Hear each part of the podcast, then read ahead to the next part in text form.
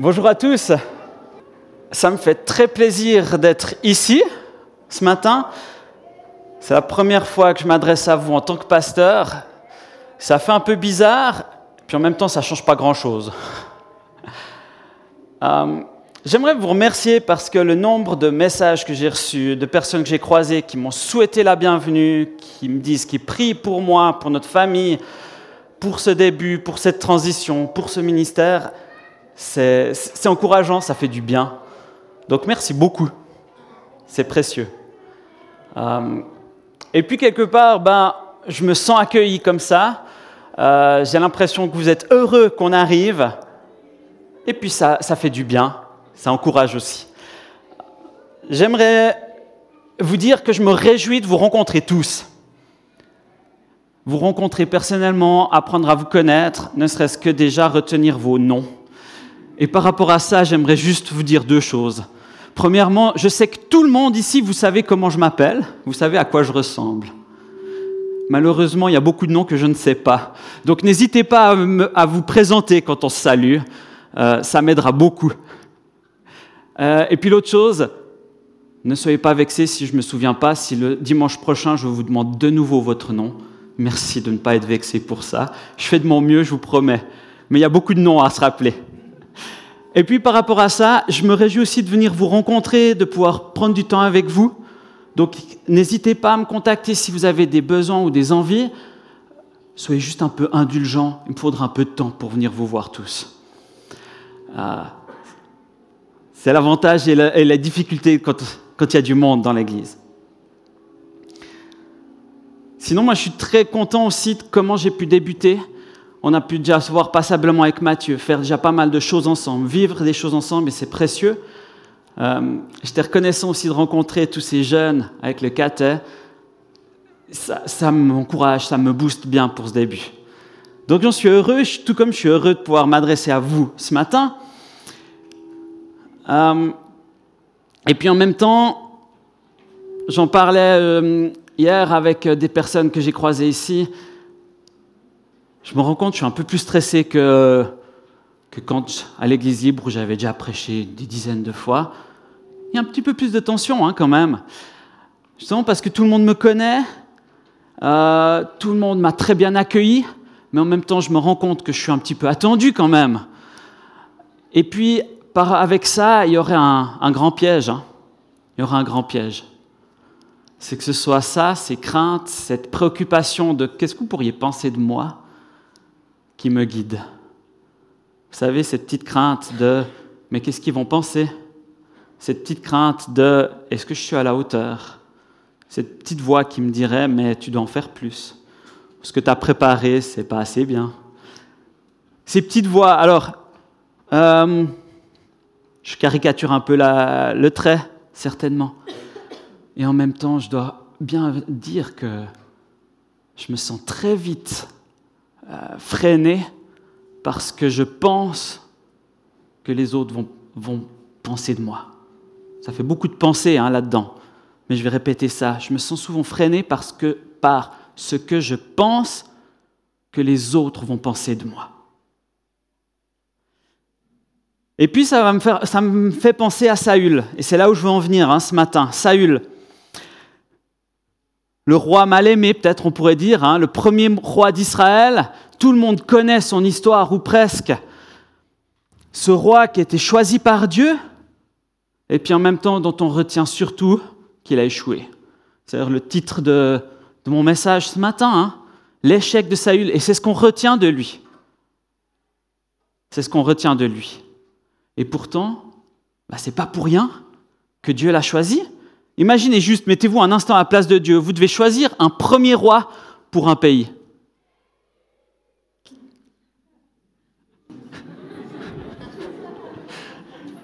Je me réjouis de vous entendre réagir comme ça à ce que je dis. Imaginez, vous devez choisir un premier roi pour un pays, pour un peuple. Mais vous allez choisir quelqu'un de qualité, quelqu'un de bien, non? Le plus fort, le plus sage, tout ce qu'on veut. En tout cas, moi, c'est ce que je ferais. pourquoi Dieu a choisi quelqu'un qui allait lâchement, bêtement échouer? Eh bien, en fait, je crois que Dieu, c'est ce qu'il a fait. Il a choisi quelqu'un de qualité. Il a choisi le plus fort, le plus fiable, le plus sage, moi je crois. Euh, et tu peux mettre le, slide suivant. Si on regarde ce que la Bible nous dit de, Saül, on est surtout dans les chapitres 9 et 10 hein, de 1 Samuel. Saül, il vient d'une famille riche, bien reconnue. La Bible nous dit que son père était vaillant et fort. Son père était connu.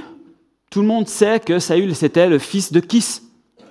Ce n'était pas une question, ce n'était pas un doute. On savait qui était Kis. La famille possédait des ânes, des serviteurs. On voit qu'ils avaient un certain. des moyens, quoi. Ce n'était pas juste la petite famille. Ils avaient des moyens. Saül nous est décrit comme étant quelqu'un de beau et grand. Jeune, beau, grand. Il dépassait tout le monde d'une tête. Ce n'était pas juste le petit euh, comme ça, euh, le petit gros, quoi, non.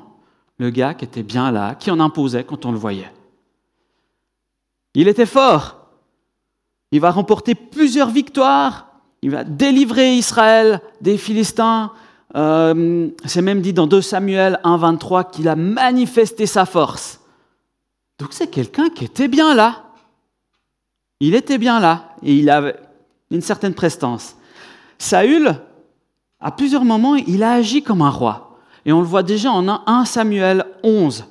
Quand Israël est menacé par les Amalécites, les Amalécites vont euh, insulter quelque part, menacer et insulter le peuple d'Israël, une tribu. Eh bien, Saül, il va s'indigner contre ce traitement. Dire, mais c'est pas juste. C'est pas juste, c'est dégueulasse, on est le peuple choisi de Dieu. Il va prendre le commandement, il va dire, tout le monde, suivez-moi, suivez-moi. Il va encourager, réconforter, stimuler le peuple. On dit, mais suivez-moi. Il y a des choses grandes qu'on peut vivre ensemble. Allons-y, allons combattre, allons défendre nos frères et nos sœurs. Il va combattre et il va gagner. Il ne va pas juste gagner, il va aussi inspirer la terreur à ses ennemis, à Amalek. Et à la suite de ça, il va être reconnu comme roi sur tout Israël. Et même ceux qui auparavant disaient, mais celui-là, on ne veut pas comme roi, eh bien, à ce moment-là, ils vont le reconnaître comme roi. Donc ça, pour moi, c'est tout ça, ce que je décris là, c'est le comportement d'un roi. Ce n'est pas le comportement d'un lâche qui a, qui a échoué. C'est le comportement d'un roi. Et puis Saül, on voit aussi qu'il connaissait Dieu. Il connaissait Dieu. En Samuel 9, euh, hein, il va aller euh, voir, consulter le prophète de Dieu. Quand il cherche les ânesses de son père, il va aller dire on va aller voir le prophète, on va lui demander. Il connaît les rites, il n'est pas surpris quand euh, il sait qu'il faut amener quelque chose au prophète, qu'il faut amener quelque chose à Dieu, qu'il faut aller offrir un sacrifice. Toutes ces choses-là, il les connaît, il les connaît très bien, parce qu'il les a vécues. Il les a pratiquées. Dans 1 Samuel 10, 10, l'Esprit du Seigneur va venir sur lui et il va se mettre à prophétiser. Et Saül, il va offrir des sacrifices à Dieu. On peut discuter la manière dont il va le faire, mais il va offrir des sacrifices. Tout ça, ça nous montre un homme qui connaissait Dieu. Un homme, aujourd'hui on dirait, qui vient à l'Église, qui est certainement membre de l'Église. Est-ce qu'il connaissait Dieu? Intimement Ça, on peut le questionner. Mais il connaissait Dieu. Il faisait partie de l'Église, on pourrait dire. Et tout ça, pour moi, ça nous montre un homme. Euh, enfin, c'est pas pour rien que Dieu l'a choisi. C'est quelqu'un de bien, ce Saül. C'est quelqu'un de bien avec un énorme potentiel et des compétences avérées. Comme beaucoup d'entre nous, beaucoup d'entre vous. Et pourtant, il va échouer. Il va échouer. Euh, et puis on va lire ça dans 1 Samuel 15. Je vais lire les versets 17 à 26 pour vous parler un peu du contexte. On est de nouveau dans une guerre contre euh, Amalek. Euh, et Dieu va prononcer l'interdit sur tout ce peuple. Il va dire à Saül, tu vas combattre Amalek, mais il faut que tu tues tout le monde. Tout. Et tu détruis tout, tu tues tout le monde. C'est l'ordre très clair de Dieu. Il n'y a pas d'ambiguïté là-dessus. L'ordre, il est très clair. Saül remporte la victoire, éclatante. Il va tuer tout le monde, sauf le roi. Et ils vont aussi épargner, il va dire, les meilleurs animaux. Euh, et puis ensuite, quand il revient, il va offrir des sacrifices avec les animaux qu'il a épargnés. Et Dieu va en parler à Samuel en disant oh, Je suis fâché contre Saül parce qu'il a désobéi, il n'a pas fait ce que moi je lui ai demandé. Alors Samuel va venir en parler avec Saül. Et je lis à partir du verset 17. Samuel dit Avant, tu ne croyais pas que tu étais quelqu'un d'important. Pourtant, tu es devenu le chef des tribus d'Israël. C'est le Seigneur qui t'a consacré comme roi d'Israël. Le Seigneur t'a montré le chemin à suivre. Il t'a dit, va, tu feras mourir ces Amalécites pécheurs. Tu les tueras tous. Et toi, tu n'as pas obéi à l'ordre du Seigneur. Pourquoi donc? Tu as pris leur richesse et tu as fait ce qui est mal aux yeux du Seigneur. Pourquoi? Saül répond à Samuel, Mais j'ai obéi à l'ordre du Seigneur. Je suis allé là où il m'envoyait. J'ai fait mourir tous les Amalécites sauf Agag, le roi. Je l'ai ramené ici. Mes soldats ont choisi les plus beaux moutons et les bœufs les plus gros parmi ce qui devait être détruit. Mais c'était pour les offrir en sacrifice au Seigneur, ton Dieu, au Gilgal. Alors Samuel dit, Qu'est-ce que le Seigneur aime mieux? L'obéissance à sa parole ou bien les sacrifices d'animaux L'obéissance vaut mieux que les sacrifices des animaux les plus gros. Oui, refuser d'obéir, c'est aussi grave que de consulter les devins. Résister au Seigneur, c'est aussi grave que d'adorer les faux dieux. Tu as rejeté les ordres du Seigneur. Alors le Seigneur te rejette aussi. Tu n'es plus roi. Saül répond, Oui, j'ai péché, je n'ai pas obéi à l'ordre du Seigneur ni à tes conseils. J'ai eu peur de mes soldats et j'ai fait ce qu'ils voulaient. Maintenant, je t'en prie, Pardonne-moi ce péché et reviens avec moi. Alors je pourrai aller adorer le Seigneur. Et Samuel dit à Saül, Non, je n'irai pas avec toi. Tu as rejeté les ordres du Seigneur, le Seigneur te rejette aussi. Tu n'es plus roi d'Israël.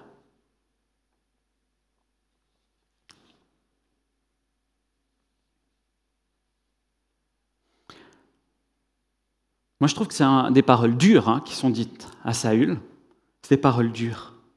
C'est des paroles où on, voit finalement à quel point Saül a déçu Dieu. Saül a déçu Dieu parce qu'il y avait des grandes attentes sur lui.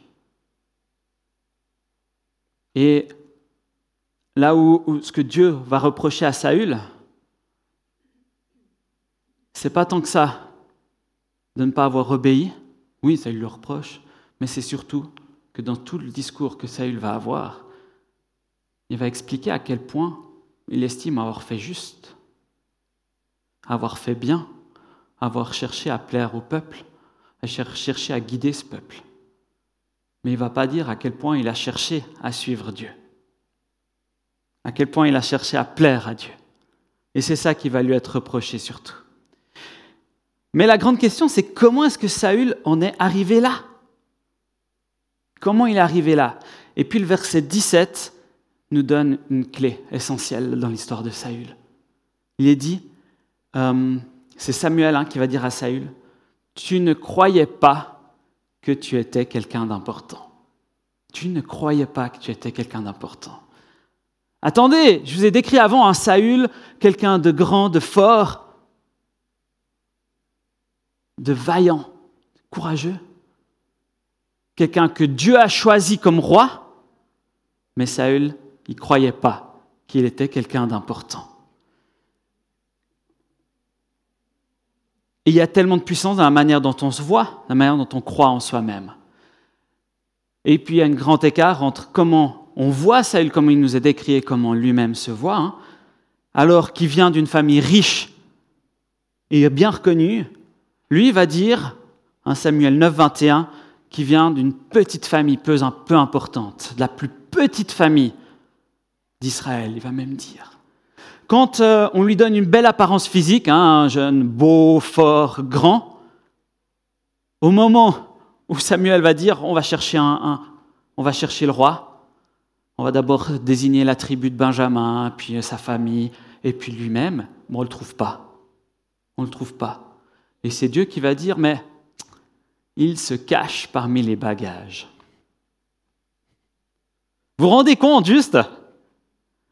C'est un petit peu l'idée. Hein Tout à l'heure, euh, Alex me demande de venir devant, puis il ne me trouve pas parce que moi je suis caché là-bas derrière, euh, vers les vestes. Il est reconnu à ce moment-là. Alors non, je ne suis pas reconnu comme roi, rassurez-vous, je ne me prétendrai pas roi, ni je n'attends pas d'être acclamé. Par contre, c'est cette idée que plutôt que d'accepter, de dire ben oui, c'est moi que Dieu a choisi comme roi, et j'ai envie d'assumer ça avec son aide, il va se cacher. Alors qu'on le voit comme étant plus grand, plus beau que tous les autres, lui, il va se cacher.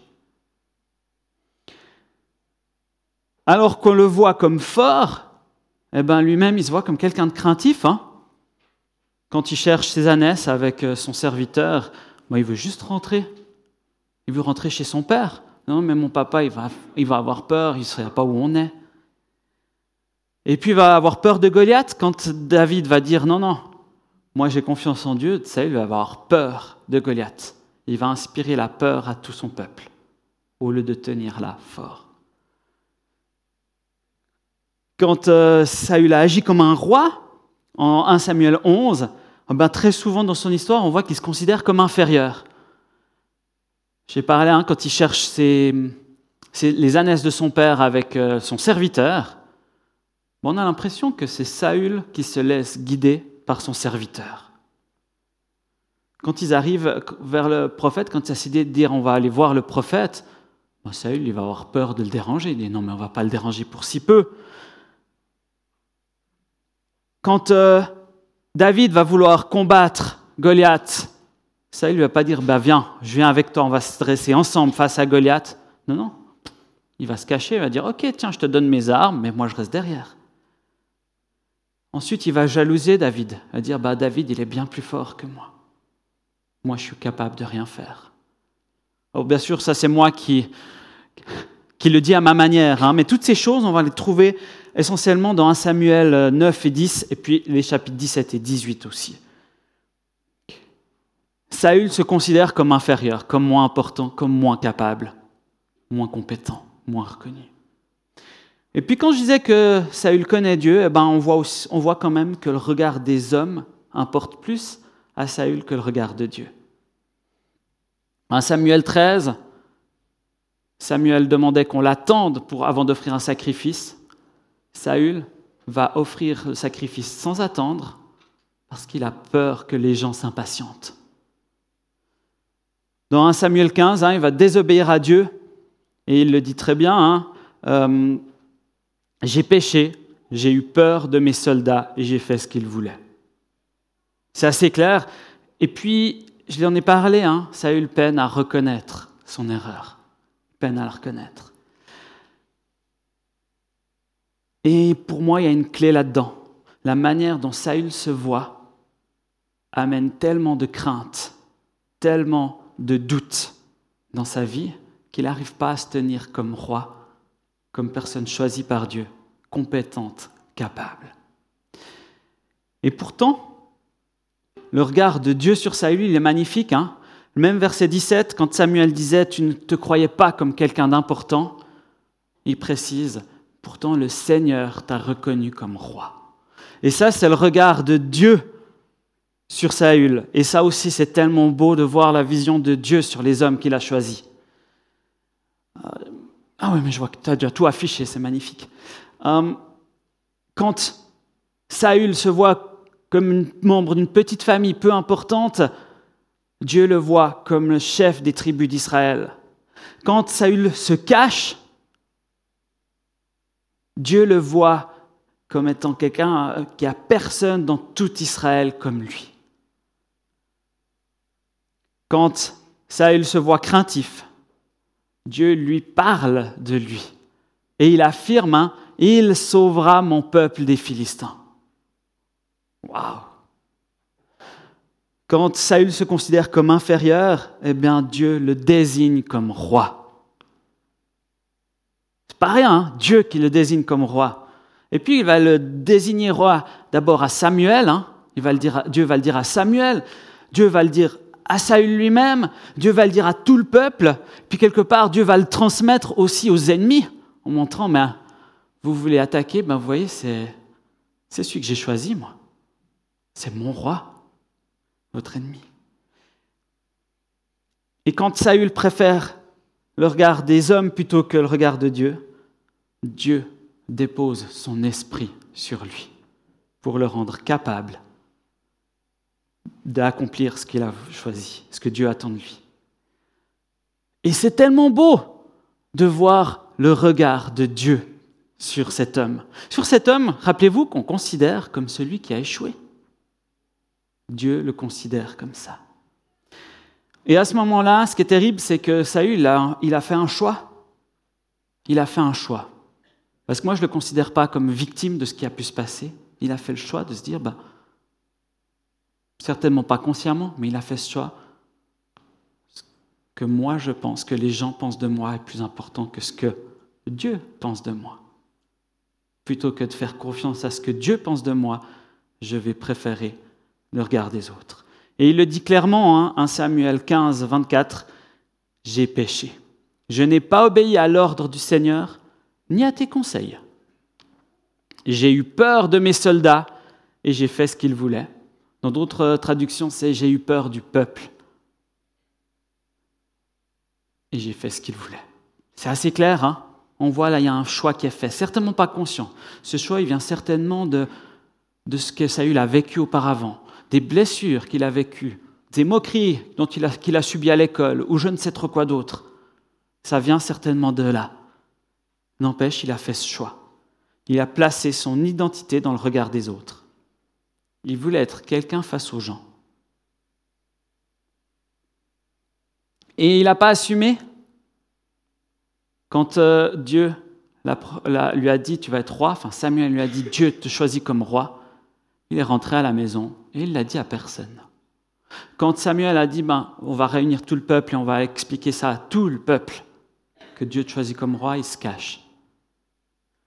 Euh, à tout moment, il va aller se cacher. Il ne veut pas assumer la manière dont Dieu le considère, dont Dieu le voit. Jean 12, 43 dit, hein, Ils aimèrent la gloire des hommes plus que la gloire de Dieu. Puis c'est assez terrible, parce que c'est un petit peu l'épitaphe qu'on pourrait mettre sur la tombe de, Saül. Vous savez, l'épitaphe, hein, c'est la parole qui va rester. On met des fois aussi sur les faire-part. Eh bien, on pourrait laisser ça. Saül aima la gloire de Dieu, la gloire des hommes, plus que la gloire de Dieu. Ça, c'est terrible. On ne parle pas de ses compétences, on ne parle pas de ses capacités, de ses dons. On parle du choix qu'il a fait, d'aimer la gloire des hommes plus qu'à la gloire de Dieu.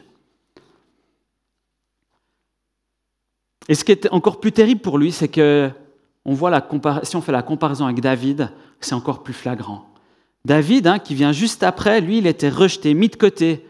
Quand Samuel va venir voir la famille de David, il n'est même pas présenté parmi les fils d'Isaïe. Isaïe ne dit pas, ah ben attends, il y a encore David qui est là. Non, non. C'est Samuel qui va demander, mais est-ce qu'il n'y en a pas encore un? Samuel n'était même pas considéré par son père comme un fils digne d'être présenté. Juste bon à garder les bêtes, à part. Vous êtes présenté comme euh, euh, trop jeune, petit, pas assez fort pour aller combattre, quelque part, hein, c'est considéré comme faible. On a souvent cette image, ça c'est pas la Bible qui le dit, mais on a souvent cette image d'un David un peu efféminé comme ça. Il dérange parce qu'il n'était pas comme on attendait qu'il soit. Alors que Saül nous est décrit comme quelqu'un de grand, fort, beau, vaillant, euh, important, etc., David nous est décrit comme quelqu'un qui dérange, qui est mis de côté, qui n'est pas assez fort, qui n'est pas assez bon. Et pourtant, lui, dès son plus jeune âge, il place sa confiance, son identité en Dieu. Et ça va lui permettre directement hein, de se montrer fort, courageux. quand on ne le considère pas assez fort pour aller combattre, eh ben, il va tuer des bêtes sauvages pour protéger le troupeau. Euh, quand on ne le considère même pas assez fort, assez courageux pour combattre, lui, va dire, non, non, Goliath, c'est rien par rapport à Dieu. Il va guider tout le peuple vers Dieu en disant, non, mais on peut mettre notre confiance en Dieu, on est le peuple choisi par Dieu. Goliath pas. Non seulement il a le courage de s'opposer à Goliath, il a le courage de proclamer Dieu, de guider les gens vers Dieu. Il se montre créatif, c'est aussi sa manière d'aller vers Dieu.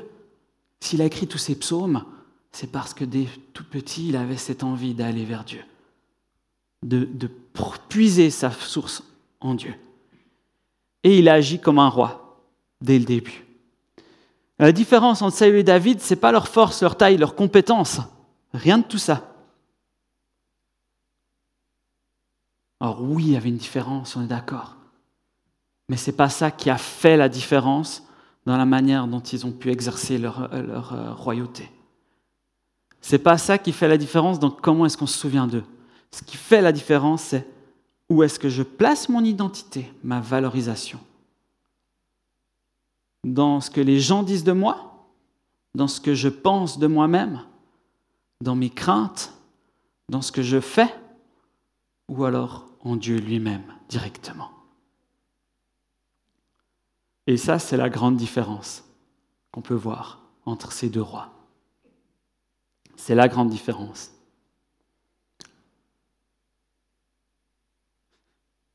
Mais c'est facile à dire, hein c'est bon, maintenant vous m'avez entendu, on va tous rentrer et on est très bien confiant en Dieu, confiant en qui je suis, en tout ce que Dieu a mis en chacun d'entre nous, n'est-ce pas? Facile, c'est bon. Hein? Quand vous arrivez au travail demain, vous dire je suis fils de Dieu, je suis fille de Dieu, c'est bon, je peux m'assumer. C'est très facile, n'est-ce pas? Quand je me sens nul, ben je me sens nul. Et c'est pas parce que quelqu'un devant aura dit le contraire que forcément je vais me sentir capable, compétent, fort. On devrait, hein, parce que c'est des vérités que Dieu proclame pour chacun d'entre nous, mais ce n'est pas forcément aussi simple. Moi, j'aimerais vous proposer une petite marche à suivre en cinq points, qui s'inspire très fortement, d'une part, de, de David, mais aussi de, mon expérience. Premier point, c'est passer du temps avec Dieu. Tout comme David profitait quand il était avec ses animaux, de prendre ce temps avec Dieu. Parce que si on veut passer, vous vous rappelez ces, trois colonnes hein, entre ce que je pense de moi et ce que Dieu pense de moi, si je veux passer de la colonne de ce que moi je pense à ce que Dieu pense de moi, et que je veux que ce que Dieu pense de moi, ça devienne ma réalité, ce que je vis, ce qui m'habite, il bah, faut que je laisse le temps à Dieu pour me le répéter suffisamment de fois pour que je le croie. Et quand je dis passer suffisamment de temps avec Dieu, c'est passer suffisamment de temps à l'écouter. Par la Bible, par les choses qu'il va nous dire directement. C'est le premier point essentiel, passer du temps avec Dieu. Devenons comme David des bergers qui avaient ce temps d'or dans la nature pour écouter ce que Dieu avait à lui dire. Moi, je pense que c'est là que Dieu a pu enraciner dans le cœur de David qu'il avait ce cœur de roi, cette force, cette confiance en lui. Deuxième point, c'est parler de nos craintes, de nos souffrances, de nos doutes. Et ça, on l'aime pas trop. Mais très souvent, c'est, comment dire, c'est très dur de réussir à passer de la, colonne de, gauche à la colonne de droite, de passer de ce que moi je pense à ce que Dieu pense de moi si je suis tout seul. Très souvent, je vais avoir besoin d'un vis-à-vis qui je peux parler de mes doutes, de mes craintes, de mes souffrances. Parce que souvent, si je suis aussi peu, euh, peu sûr de moi-même, eh ben, ça date, ça, ça provient de ce que j'ai pu vivre avant. Des difficultés, des souffrances, des échecs passés. Ou je ne sais pas quoi d'autre. Et j'ai besoin d'en parler. Suivant ce que j'ai vécu, ça peut être besoin d'un temps de thérapie, d'un temps de relation d'aide. Ça peut être ça. Ça peut être simplement de pouvoir partager avec son conjoint, de pouvoir partager avec ses amis, dire ben, là je dois faire ça, mais je ne me sens pas capable. J'ai l'impression d'être moins bon que lui qui le ferait tellement mieux. J'ai l'impression de ne pas être légitime pour faire ça. Et pouvoir entendre notre ami qui dit, mais tu es la bonne personne pour faire ça. Tu vas y arriver. Moi, je suis avec toi, je vais prier pour toi. On peut préparer ensemble. Tu en es capable parce que tu me l'as montré. Toutes ces choses qui font du bien. On a besoin de parler de nos craintes, de nos souffrances, de cette mauvaise estime de soi, de nos échecs. Troisième point, proclamer les vérités les promesses de Dieu. C'est quelque chose de les entendre, c'est quelque chose de les dire, de les proclamer. Je suis fils de Dieu. J'ai été choisi par Dieu. Je suis celui qu'il a voulu que je sois. Et il y en a des paquets hein, de ces promesses, de ces vérités bibliques. Et on a besoin de se répéter. Alors ça peut être tout seul hein, dans la forêt, aller le répéter, se le dire, mais oui, je suis fils de Dieu, j'ai été choisi par Dieu. Ça peut être justement dans ce dialogue avec quelqu'un de confiance. Ça peut être différents moments, mais c'est important de pouvoir le proclamer également, le dire. Puis ça, on a des fois de la peine parce qu'on a l'impression d'être très orgueilleux si je le dis. Non, non, c'est pas de l'orgueil de proclamer les belles choses que Dieu dit, pense de toi, de proclamer les belles choses que Dieu a mis en toi. C'est pas de l'orgueil, c'est de la confiance en Dieu. C'est de la confiance en Dieu. Et moi, je me réjouis juste tout à l'heure quand on pourra saluer d'avoir des gens qui viendront vers moi et qui me diront Je suis fille de Dieu. Dieu m'a donné la capacité de, de voir plus loin. Dieu m'a donné le don d'écouter les gens. Je me réjouis que vous me disiez ça. Et j'y crois profondément. Quatrième étape, faire un choix. Faire un choix. Trop souvent, on se dit, ben voilà, je suis comme ça. J'arrive pas. J'arriverai jamais. Et on se met là dans une position de victime. Alors oui, on vit des moments où on n'arrive pas à sortir de ça. On est bien d'accord. Il y a des moments où on ne peut pas faire un choix, où on n'a pas les capacités, les possibilités. Ça arrive, on traverse des moments comme ça. Mais en général, on a ce choix à faire. De se dire, soit comme Saül, je choisis la gloire des hommes plutôt que la gloire de Dieu. Ou alors, comme David, je choisis de faire confiance à Dieu. Je choisis de croire ces belles vérités que Dieu euh, met sur mon cœur. Là, il y a un choix à faire. Choisir le positionnement. Choisir qu'est-ce qui aura de la valeur, du poids dans ma vie. Ce choix, il peut coûter. Il peut coûter. Euh, j'ai vécu une expérience très marquante pendant mon école de disciples donc j'étais en Nouvelle-Zélande, là-bas, et euh, je vivais un moment difficile, un moment compliqué. J'ai eu des problèmes avec d'autres personnes qui m'avaient montré qu'en fait, ils ne comptaient pas sur moi, qu'ils préféraient me mettre de côté pour un, rôle particulier. Et moi, je me sentais lamentable. Je me disais, mais comment je vais continuer? Et mes parents m'envoyaient de temps en temps du chocolat. Alors j'avais encore un petit stock, plus beaucoup. Et je savais que j'en aurais pas avant un moment parce qu'on partait en phase pratique après, etc. Et pour simplifier le tout, c'était dans une période de jeûne pour moi. Et vous savez ce que j'ai fait avec ce chocolat?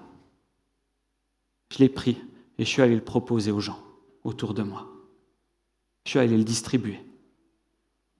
J'ai fait ce choix à ce moment-là de dire, ben non, je ne veux pas croire que je suis lamentable, que les gens ne m'aiment pas, que je ne suis pas assez bien pour eux. Non, je peux aller vers eux. Je peux aller vers eux. Et vous savez quoi? Une heure après, ça allait beaucoup mieux. Alors je ne suis pas en train de vous parler d'un truc magique, mais il y a un choix à faire.